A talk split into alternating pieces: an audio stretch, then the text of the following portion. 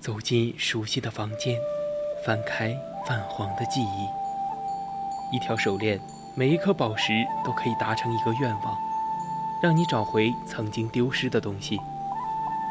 一个瓷枕，可以让你美梦成真，亦能让你噩梦成真。每一件古物都有属于它自己的故事，默然等待千年，只为在此刻相遇。文物客栈，为你讲述每件古物背后的传奇。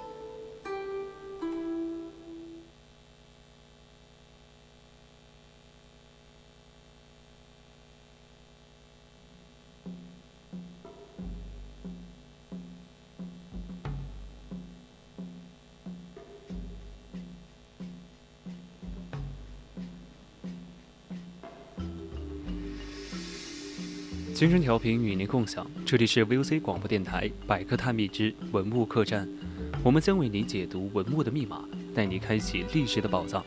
我是主播陈林森，今天文物客栈将要谈论的文物是千古不朽的越王勾践剑。欢迎大家到我们的 QQ 听友四群二七五幺三幺二九八与我们一起讨论，或者到我们的蜻蜓或荔枝直播间与主播进行互动。当然，如果你觉得我们的节目很有意思，你也可以关注我们的官方微信，搜索“青春调频”关注即可，或者到微博上 @music 广播电台，我们会时刻关注您的消息。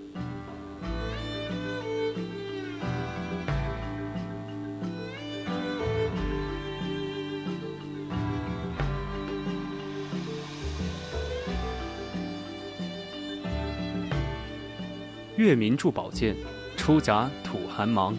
福之欲左右，除凶制伏降。这是三国时期魏文帝曹丕对东周时期越国所产宝剑的赞誉。可以想象，当时曹丕曾目睹、欣赏过距他七百年岁月的越国古剑，对如此的鬼斧神工无比惊叹，才吟出了这经久不衰的美文。作为生活在二十一世纪的人们，也大可不必过分艳羡曹丕的眼福。只要你走进湖北省博物馆，就可以尽情领略天下第一剑的风采。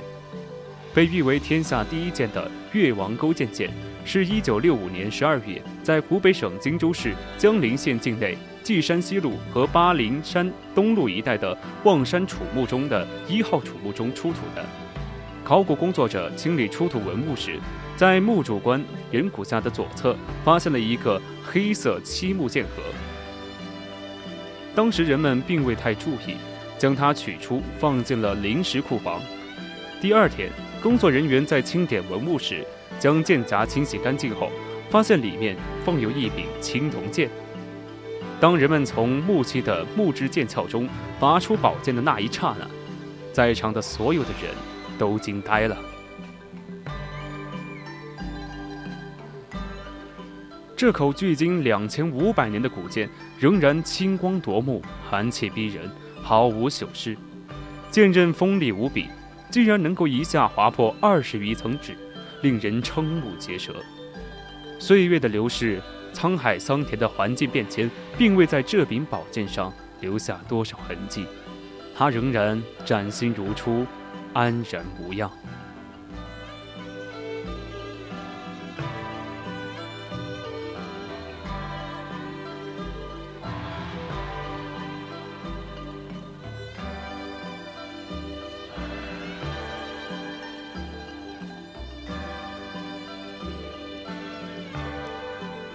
越王勾践剑通长五十五点七厘米，剑宽四点六厘米，柄长八点四厘米，剑首外翻卷成圆弧形，内铸有间隔零点二毫米的十一道同心圆，剑柄中空呈圆柱形，剑上仍残留着当时缠裹丝绳的痕迹，并刻有三道界箍，剑格两面分别用蓝色琉璃和绿松石镶嵌成变形的兽面纹。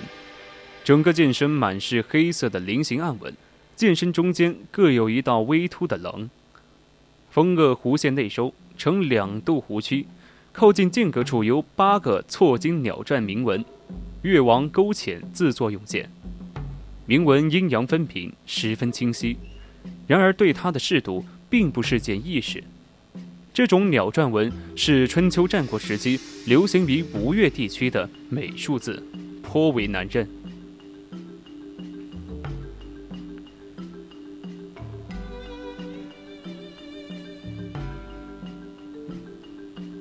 当时正在发掘现场指导工作的历史学家、湖北文物管理委员会副主任方教授，首先将“越王自作用剑”六字试读出来。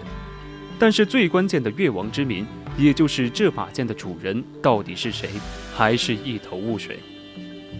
越国自勾践的父亲允常开始，直到公元前三百三十四年被楚国所灭，共有十一位君主称王。这把宝剑到底是谁的？考证这个问题，在当时可是颇费了些周折。起初，方壮求教授认为“阵前”这两个字读为“少华”，即史书中的“闹华”。他是战国时期楚怀王派去离间越国的使臣，是楚国最终吞并越国的关键人物。这把剑即他所作。但是在场的很多文物工作者并不赞同方教授的推论，因为闹华确实为楚灭越立过大功，但是他的身份并不是越王。于是，方先生自1966年元月开始，陆续写信向全国著名的考古学家、历史学家、古文字学家请教，征求意见。最早将阵前认定为勾的是唐兰先生，随后陈梦。郭沫若等学者也表示赞同。从此，越王勾践剑作为此剑的名称，得到了学术界的普遍认可。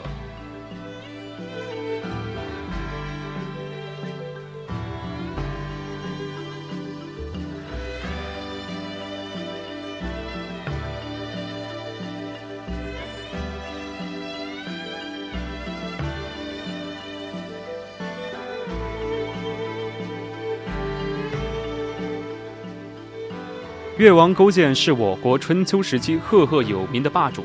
他虽然被吴王夫差打败，但是并不气馁，卧薪尝胆，韬光养晦，休养生息，穷政旗鼓，后大破吴国，称霸诸侯，成为一代枭雄。据《越学书》等史料记载，越王勾践五把宝剑闻名于世，即战卢、纯君、圣爷、鱼肠、巨阙。越王勾践剑是否为这五把名剑其中之一，就不得而知了。关于越王勾践剑，还有两个疑问：第一，制作于春秋晚期的越王勾践剑，为何在战国时期的楚墓中出现呢？学术界根据江陵望山一号楚墓出土的竹简，判定墓主为少固。有的学者认为少固就是少华，他曾为楚国兼并越国立下卓著的功勋。所以，越王勾践剑作为战利品与之随葬是顺理成章之事。但是，这个解释却站不住脚。少固与少华从文字学上不能通假，一号墓所属的时代与少华的生卒年代也不符，所以少固不可能是参与灭越行动的少华。有学者提出，少固的身份是楚悼王的曾孙，他生前常出于宫中侍奉楚王。深得楚王的宠爱，不幸的是，他未及三十岁就去世了。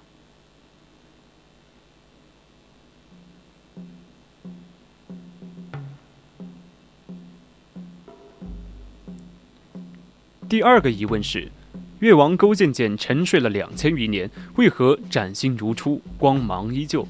它是如何铸造和防锈的呢？春秋战国时期，吴越地区铸剑技术遥遥领先于中国，出现了许多传奇式的铸剑大师，其中如欧冶子、干将、莫邪的铸剑故事一直流传到现在。研究人员利用现代科学技术对越王勾践剑进行化学分析，发现宝剑的主要成分为铜、锡、铅、铁、硫、砷等元素，但各个部位元素的含量不同。剑脊含铜量较多，韧性佳，不易折断；剑刃含锡量高，硬度大，故而锋利。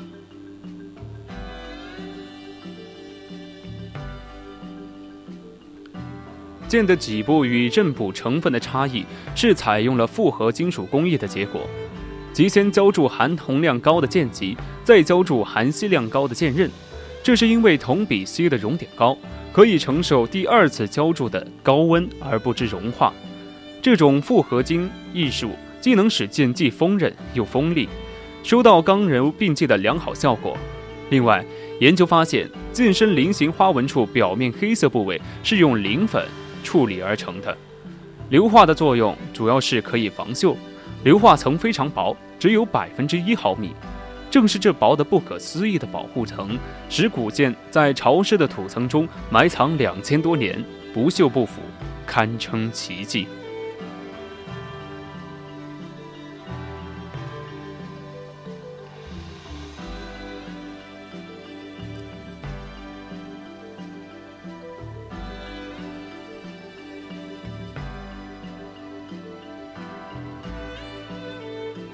曾经有的学者提出，邵固的身份是楚悼王的曾孙，他生前常出入宫中侍奉楚王，深得楚王的宠爱。虽然他在三十岁时就去世了，但是楚王为了表彰他的忠诚，将珍爱的可能是从早年间从越国流落到楚国的勾践剑陪葬给他，所以我们才能从他的墓中发现这件旷世神兵。